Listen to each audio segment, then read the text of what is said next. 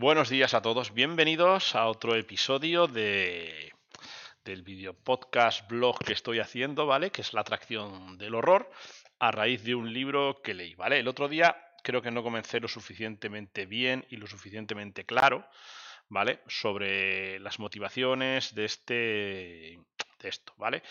Entonces, eh, bueno, esto surge, la atracción del horror surge a raíz de un libro que leo de, Alfonso de la Torre, ¿vale? Sobre Millares, este libro, ¿vale? Manolo Millares, La atracción del horror. Es un libro muy chulo, me lo he leído, ¿vale? Tengo algunas citas subrayadas, súper importantes a la hora de, de entender.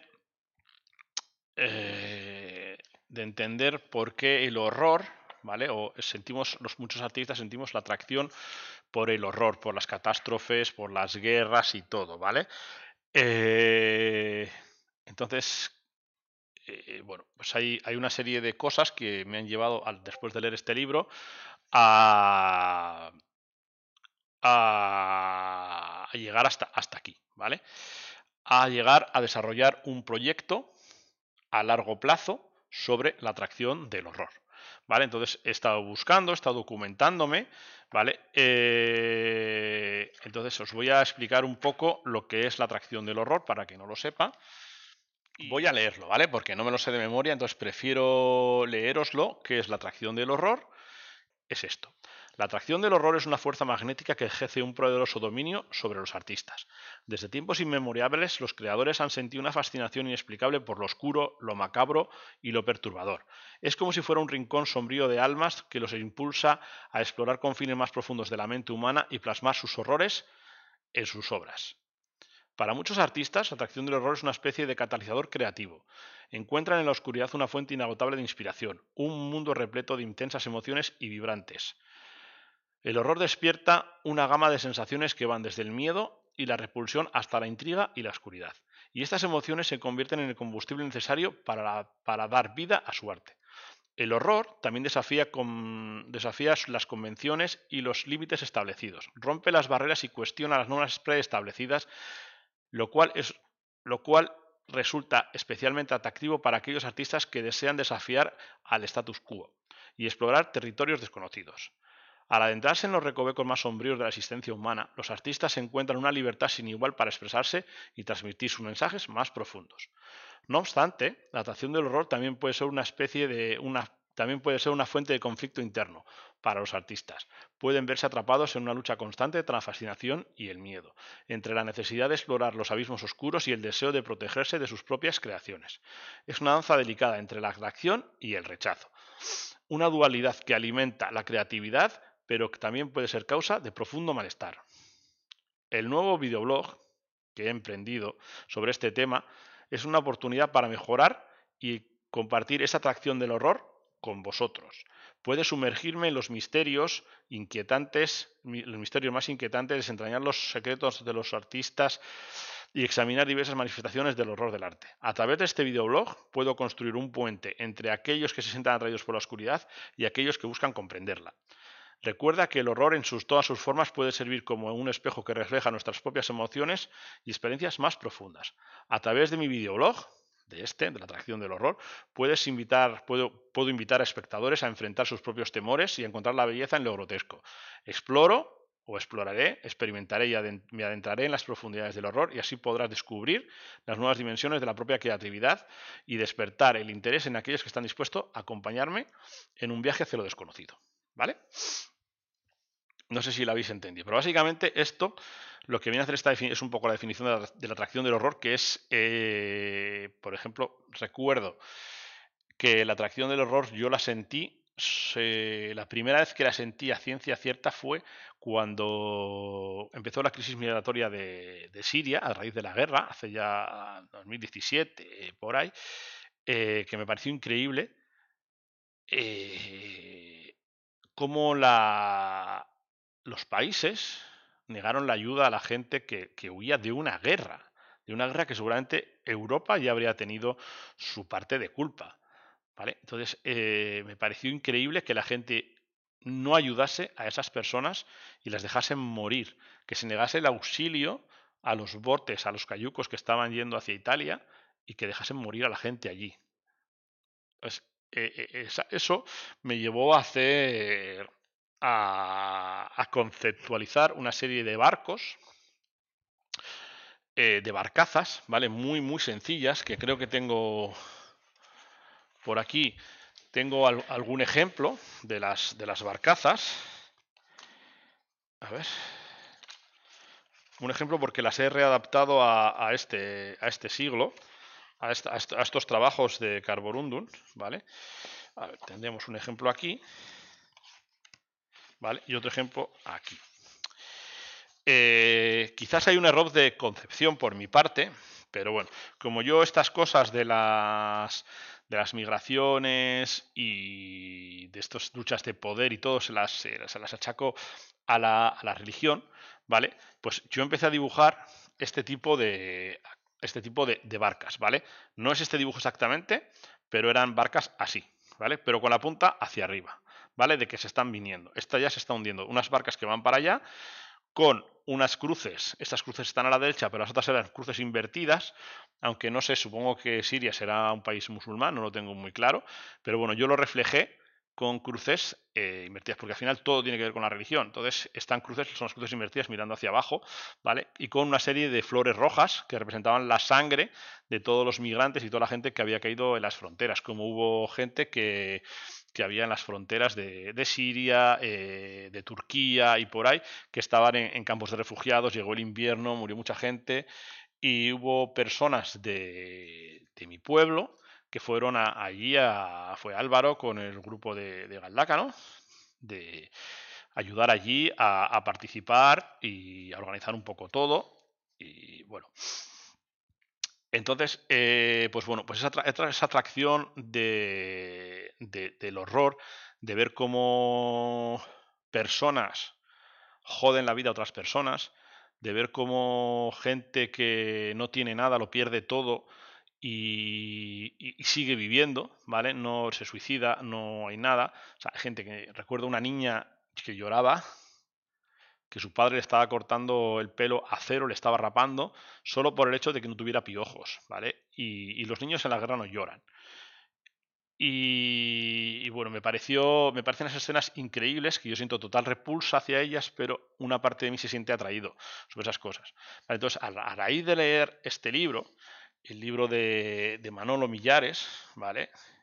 Eh, a, raíz de leer este, este libro, ¿vale? Este, este de aquí, pues eh, sentí, bueno, perdón, a raíz de leer este libro de Alfonso de la Torre sobre la atracción del horror de Manolo Millares, ¿vale? De, Millares, que es uno de mis, de mis artistas, digamos que, que favoritos, ¿vale?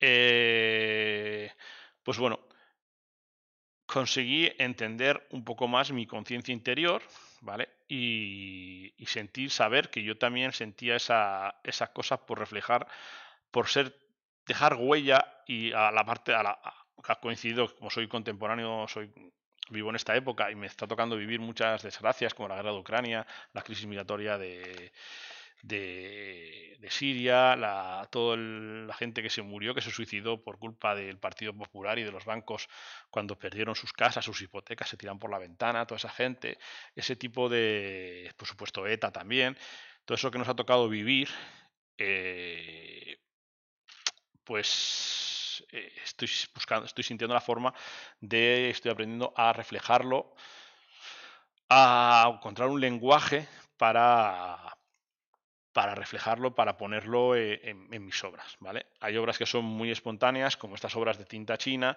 que son muy negras, porque al final el, negro es el color de la oscuridad. Entonces tengo que buscar, tengo que saber si hay eh, en la oscuridad hay colores, otros colores que no sean la sangre y la negrura. ¿Vale? Entonces, ese trabajo, este trabajo de la atracción del horror, esta investigación, pues me va a llevar por esos caminos, por leer, por buscar, por investigar, por analizar mi alma, el alma de la gente y sobre todo por aprender a, dibujar. ¿vale? Más allá de que mis trabajos sean muy expresivos, muy expresionistas, hay una parte que sí quiero dibujar.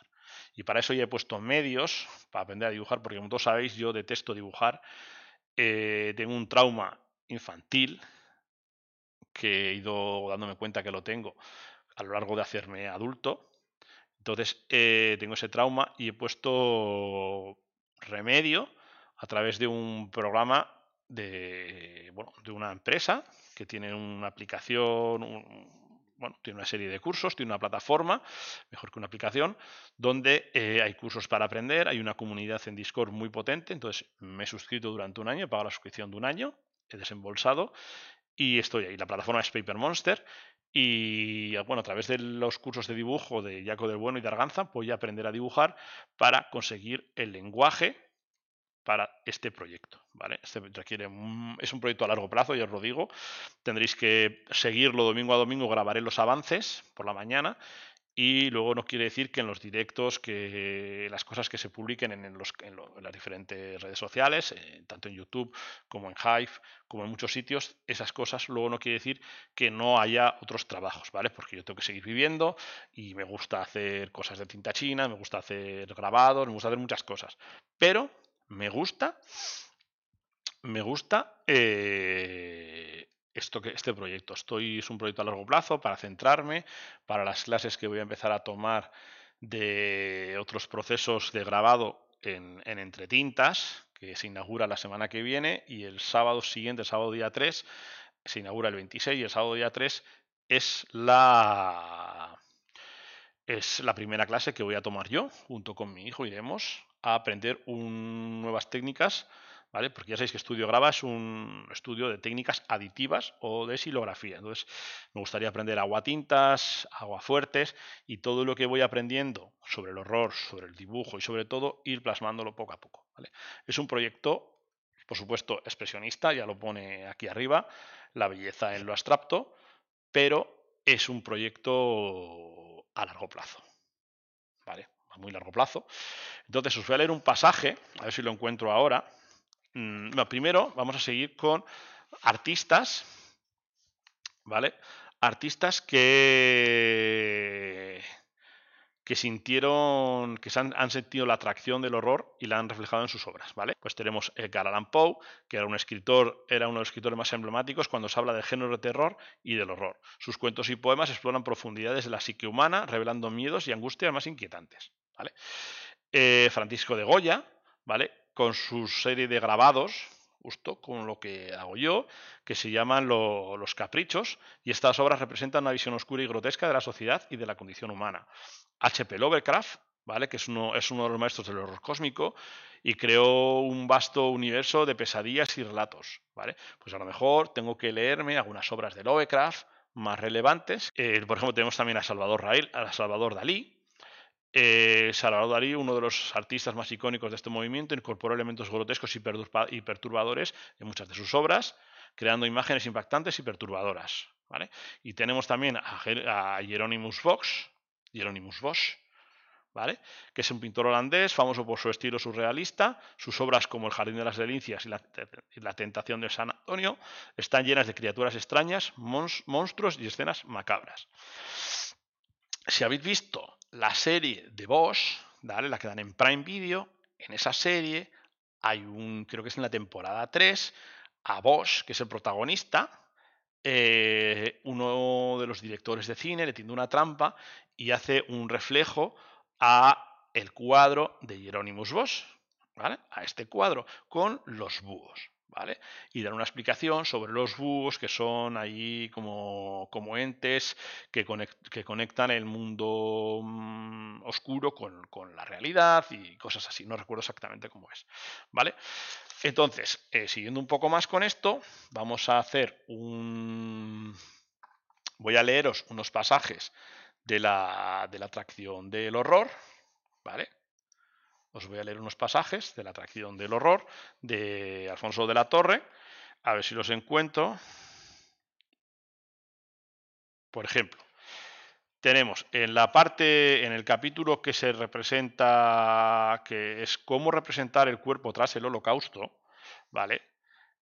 Eh, en, el, en el apartado El tejido, el dolor tiempo de la historia, hay una parte que dice, y que yo subrayé porque me pareció muy interesante. Blanca tela como el alvar hospitalario, símbolo de la muerte y del nacimiento. ¿vale? Entonces quiere decir que en el horror el blanco también puede ser un mal augurio, un mal presagio. Blancanieves era blanca como la nieve, roja como la sangre, negra como el ébano, como todos los colores de la vida. Por suerte, esto, esto es cuidado, cuidado, que por suerte, yo no conozco personalmente al artista, Alfonso de la Torre, pero sí conozco a... Si tengo su teléfono y bueno, a veces le escribo por WhatsApp para felicitarle por el libro y quizás le pregunte a una recopilación y quizás intente, bueno, se lo pregunte y a lo mejor tengo suerte y él responde, mmm, responde esto, responde a mis inquietudes, no lo sé, ¿vale? Luego pone sombras, negro sobre negro, saco y despojo. Millares se referirá a los homúnculos como un sombrajo de redención humana, una algarabía de cabezas y cuerpos inconclusos. Fusilado, añadirá de puño y letra mientras el mientras perdón, fusilado, añadirá de puño y letra millares a su segundo múnculo. Realizados, ya se sabe, con la humilde sarga a la que en muchas ocasiones añadirá tapas, botes de pintura y zapatos. Confirmación de la belleza del vertedero. Harapo puesto al desnudo de la porquería. Porque Millares usaba una parte muy muy muy visual, muy a ver si lo digo, ¿eh? Los tengo aquí los libros, tengo bastantes libros de Millares. Eh, usaba una parte muy muy matérica, ¿vale? Es la pregunta, sobre las sobre esas cosas. Entonces, Cosas como estas, como las arpilleras, ¿vale? Estas arpilleras que tengo aquí, los cartones, ¿vale? Otra aquí, otra arpillera aquí. A ver si tenemos, encontramos una con los botes. Por ejemplo, aquí tenemos esta, fijaros en esta. Los palos. Y aquí quiero encontrar una con tubos de, tubos de cartón. Fijaros, esta también, con los cachos de palo, las tapas del vertedero, ¿vale? Todo eso es de lo que he hablado, que yo sentí una atracción por estas obras, pero no las entendía. Entonces, después de leer este libro, he entendido muchas de las cosas que hay. Vamos a leer otro, en, la parte de cómo también de cómo representar el, holocausto, ¿vale? Por ejemplo, está en blanco y negro, pero por ejemplo esta obra, esta obra aquí se ve Entonces, Millares aborda el reto de representar el hombre visible que ve a los, que ve a los otros a través de sus ojos, al ser humano, aunque, mm, aunque sepa que éste sea como él, escribe roto. ¿Vale? Humanos rotos. Vamos a buscar más, que tengo una, una que está señalada con... Vale. Tengo aquí otra que tengo además una pregunta realizada arriba, ¿vale? Porque siempre me había, siempre había sentido, había necesitado, me había preguntado, o sea, un montón de, cosas sobre cómo, cómo se hace un homúnculo, ¿vale? Quizás deberíamos eh, también buscar la definición de homúnculo, ¿vale? Voy a mirar en este ordenador, ¿vale? Lo voy a preguntar aquí, porque yo, claro, yo uso las nuevas tecnologías, esto es una cosa antigua, ¿vale? Como es la, religión, la atracción del horror, pero uso mm, una inteligencia artificial para que me pregunte, ¿vale? Entonces voy a preguntar qué era un homúnculo homúnculo para millares y a ver qué responde, ¿vale? Mirad. Virgen bendita, se me ha puesto aquí un montón. Vale, antes de seguir con, el párrafo que tengo, que tengo subrayado, ¿vale? Aquí, que responde a la pregunta cómo se hace un homúnculo, vamos a ver qué es un homúnculo, ¿vale? En el contexto de la obra de Manuel Millares, el término homúnculo adquiere un significado particular. Millares utilizaba este término para referirse a la representación visual o simbólica de la figura humana en sus obras artísticas. El homúnculo en su arte no se limitaba a una representación realista del cuerpo humano, sino, que se caracterizaba por estar distorsionado, mutilado o desfigurado. ¿vale? Ya sabemos que un homúnculo podría ser una representación casi humana o humana, pero distorsionada. Tanto desfigurada como mutilada, como, vamos, para Millares, el homúnculo era una metáfora de la conducción humana en un mundo marcado por la tragedia y la violencia, ¿vale? La atracción del horror. Era una forma de explorar el horror y la angustia existencial a través de la imagen del cuerpo humano deformado. Esta representación simbólica del, homúnculo le permitía expresar su visión crítica de la soledad, de la sociedad y de la condición humana, así como su interés por los aspectos oscuros o perturbadores de la existencia. Atracción del horror. A través de sus obras, Millares buscaba transmitir la fragilidad y la vulnerabilidad del ser humano, así como las heridas y las cicatrices de la vida que puede dejar, que puede dejar el individuo. Claro. Aquí tenemos las heridas que ha dejado a la sociedad la religión, toda la gente que ha muerto por causas religiosas, ¿vale? Eh, no sé dónde están las otras obras, pero, pero por aquí están representadas, ¿vale? Eh, a través de sus obras, en resumen, para Millares el homúnculo era una representación artística deformada y simbólica del cuerpo humano, utilizada para explorar las explosiones, para, utilizada para explorar y expresar las emociones y las inquietudes relacionadas con el horror, la tragedia y la condición humana. Súper interesante, ¿vale? Y ahora me preguntáis, ahora yo pregunté, cuando leí este libro, pregunté, escribí aquí, no os miento, ¿eh? Aquí, en lapicero, ahí arriba pone, ¿cómo se hace un homúnculo? Con mi letra tediosa y horrorosa pone, ¿cómo se hace un homúnculo? Y leo otra vez, perdonad porque yo no estoy acostumbrado a leer en alto, ¿vale? Y esto me va a venir muy bien para mis clases de oratorias, para cuando tenga que dar una charla delante de 50.000 personas en San Mamés hablando sobre esto, ¿vale? Es broma, porque nunca creo que le dé, porque a la gente no le interesa. Los homúnculos son cuadros de composición por lo general cruciforme, en los que el cosido o pegado de la arpillera, en muchas ocasiones con aspiración de volumen, emula una visión corpórea. ¿vale? La, arpillera emula al cuerpo. La rigidez de la arpillera, tras la aplicación de los pigmentos, coadyuva, que no sé muy bien qué es, en otorgar la vocación del rigor mortis. Una tirantez, la de la sarga, que podrá ser sudario, evoca la tela que cubre el cuerpo al final más, por contra, curiosamente. Millares será capaz también de convertir la arpillera en blanda superficie, agitada, espuma otrora que evoque las aguas hondidísimas de Humboldt en el Orinoco, o, yute mudado en el fluido denso, mar oscuro, cuando recuerde las profundidades abisales habitadas por extraordinarios seres de aire espectral. Y la sarga, cual herida, arpillera tarcicatriz, yute moteado pareciere, acariciando un cuerpo, otrora pudridero o tal objeto. ¿Vale? Pues aquí tenéis la definición. Cuesta mucho leerla, yo la he tenido que leer varias veces y ahora cuando la he leído en alto me cuesta muchísimo entenderla. ¿Vale? Eh, a ver si encuentro... Aquí, el, en Cuelgan los cadáveres, en el, en el capítulo de Cuelgan los cadáveres, yo apunté, las cruces serán motivo recurrente en su obra.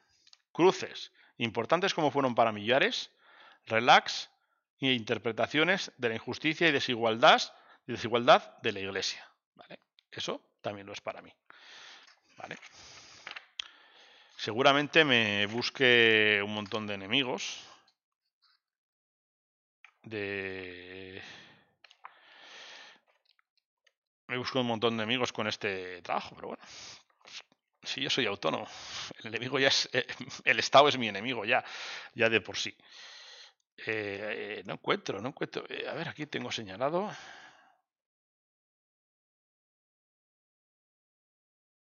Bueno, pues para la próxima vez lo haré mejor y buscaré el, el, Es que hay una parte... Aquí, a ver, por ejemplo, esta que tengo señalada aquí. también en el episodio de Cuelgan los cadáveres, ¿vale? Hay escrito, ahí tengo subrayado. El arte, no siendo ya meramente imitativo, alcanza el pleno derecho a su existencia abstracta, esto es, al margen de lo real.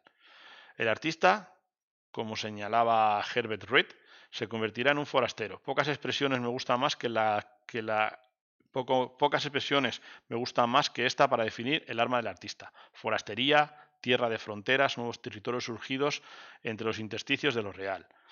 El creador del siglo XX defiende la posibilidad de mostrar lo, aparentemente, lo, aparencialmente está inacabado. Madre mía, qué mal leo, ¿eh? Qué mal leo, por favor. También tengo aquí subrayado. También escribí. Como artistas, como artista, camino por otros pueblos, me miran como un forastero, como alguien que está fuera del lugar y del entorno en el que retrata. Bueno, ¿cuántas veces eh, me he sentido fuera de lugar en, y estando en los sitios? O sea, la gente te mira porque vas con un cuaderno, porque vas con un libro, porque vas, por ejemplo, yo al gimnasio, ¿vale? Este mes de mayo estoy yendo con libros para leer. Voy a, estoy haciendo solo cinta, entonces yo leo solo 45 minutos en una cinta, mientras ando 4,5 kilómetros por hora, yo leo. Y a la gente le parece raro, pues qué más da si escuchas música o estás viendo con tu móvil, mientras estás haciendo el mismo ejercicio que yo, estás viendo una serie de Netflix, pues yo me llevo un libro y leo. Leo y aprendo, ¿vale? Y desarrollo mi capacidad de leer en movimiento y de comprender en movimiento. Sí que es verdad que cuando llevo ya 38 minutos así me fatigo y ya me cuesta mucho eh, eh, recibir lo que estoy, me fatigo y ya no entiendo, ¿vale? Bueno, pues eh, este libro ¿vale? Pondré el enlace para que lo compréis, es muy guapo, ¿vale? Os lo recomiendo. Entonces, si vosotros ya, cuando el libro este habla en los primeros capítulos de que cuelgan los cadáveres, ¿vale? Que se refiere a la familia a la familia de Mussolini, ¿vale? Colgada colgada aquí, ¿vale? Como podéis ver, los colgaron a toda la familia, padre, madre, hijas, los colgaron para abajo de, de una gasolinera, Vale. Entonces, cuando vemos, no sé si está en este libro, no sé si está en, este libro, sí, mira, mirad, aquí, aquí está la analogía, ¿vale? En este libro de Millares, aquí es, vaya hombre, aquí está la analogía de la familia de Mussolini colgada y su representación gráfica, aquí. Estas cosas las comprendes cuando lees cuando una persona que ha estudiado Millares hace un grandísimo trabajo, ¿vale? Entonces, eh, pues bueno, pues para mí es toda una inspiración poder contar con los libros que ha escrito Alfonso de la Torre, los catálogos razonados, por ejemplo, este es un catálogo razonado de Alfonso de la Torre también, sobre la obra gráfica de Millares, que la obra gráfica es lo que hago yo, en lo que intento especializarme, ¿vale? Y aquí están todas estas cosas, ¿vale? Antropofauna, grabado al agua fuerte, Vale, aquí tenemos también más grabados, ilustraciones para poemas de Miguel Hernández, que quizás debamos de buscar poemas de Miguel Hernández, leerlos. Aquí tenemos otro más, también otro otro poema de Rafael Alberti, vale. Entonces quizás debamos buscar poemas sobre la atracción del horror de estos artistas y artistas contemporáneos a, mi obra para poder reflejarlos, ¿vale? Entonces espero que, bueno, ya es media hora lo que llevamos de episodio del blog. Espero que os haya resultado entretenido, porque, porque para mí sí, ha sido muy, ha sido muy entretenido. La comunidad de BIM me ha votado, he tenido 51, una pop de, 0, de 51 céntimos, ¿vale? Que está, está muy bien me hace, la verdad es que me hace muy feliz porque es un sitio que reconoce, reconoce mi trabajo, ¿vale? Eh, las demás no tengo redes sociales, entonces he decidido que la concepción de este episodio se haga en, en BIM, ¿vale? Se haga en BIM y luego ya la grabación y la edición y todo ya días después se publique en otras plataformas. Porque sí, porque puedo y porque quiero. Porque esto es la belleza en abstracto, yo decido dónde se hacen las cosas y ya, ya está, porque para eso es mío esto. Entonces, eh, creo que tiene que tener prioridad la red social donde más me apoya. En este caso son 50 céntimos, ¿vale? Pero 50 céntimos no los he ganado con el poco dinero que tengo en el banco. Los he ganado aquí, he ganado 50 céntimos aquí en BIM, charlando media hora con vosotros, ¿vale? Entonces, eh, bueno, esto ha sido todo sobre la atracción de los de. La semana que viene vendré con los deberes hechos, quizás haya buscado más información, traiga ejemplos de o averigüe cómo se hace para buscar los ejemplos con vosotros. Sí que estuve mirando los caprichos de, Goya, cómo, cómo, eran esos, esos grabados, y la verdad es que son macabros, dan, dan un poquito de, de mal rollo son muy explícitos muchos de ellos y yo creo que habrán estado censurados. Esos no los han... Bueno, ahora mismo, con la censura que vivimos en este siglo, eso es una locura. Eso no lo podrías enseñar en, clases de historia del arte, en la EGB, cuando estudié yo. Eso lo podríamos haber visto perfectamente, pero ahora, con los mongolos que son los padres y todos los... la gente docente y la... Bueno, si no se puede enseñar el David de Miguel Ángel, pues, pues ya me dirás tú, una, una serie de grabados como los caprichos de Goya de la marinera. ¿Vale? Entonces, aquí queda el episodio de hoy. Espero que os haya gustado. Os voy a poner el enlace para que compréis eh, o ojeéis los libros de, de Alfonso de la Torre, ¿vale? Y, nada, de hecho, esto, la atracción del horror, se llama por, por, el título de, su libro, ¿vale? Que se lo prometí que lo iba a decir y es así, y lo repetiré en cada aventura de este videoblog. Porque habrá gente que se conecte, habrá gente que lo mire, habrá gente que le aparezca en las búsquedas y diga, ¿qué cojones es este gilipollas que está hablando que habla del horror?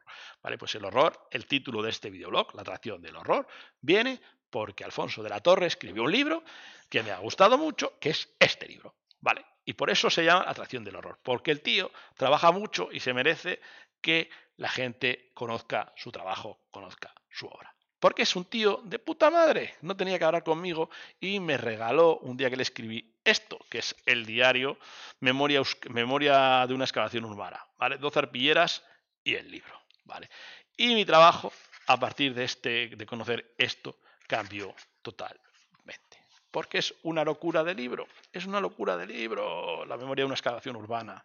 Me vuelve loco, chaval, me vuelve loco. Todo lo que tenga que ver, me vuelve loco. O sea que nada, un abrazo, un beso y que seáis muy felices, que os portéis muy bien y que estéis deseando que llegue otros días para ver este capítulo. ¿vale? Un abrazo.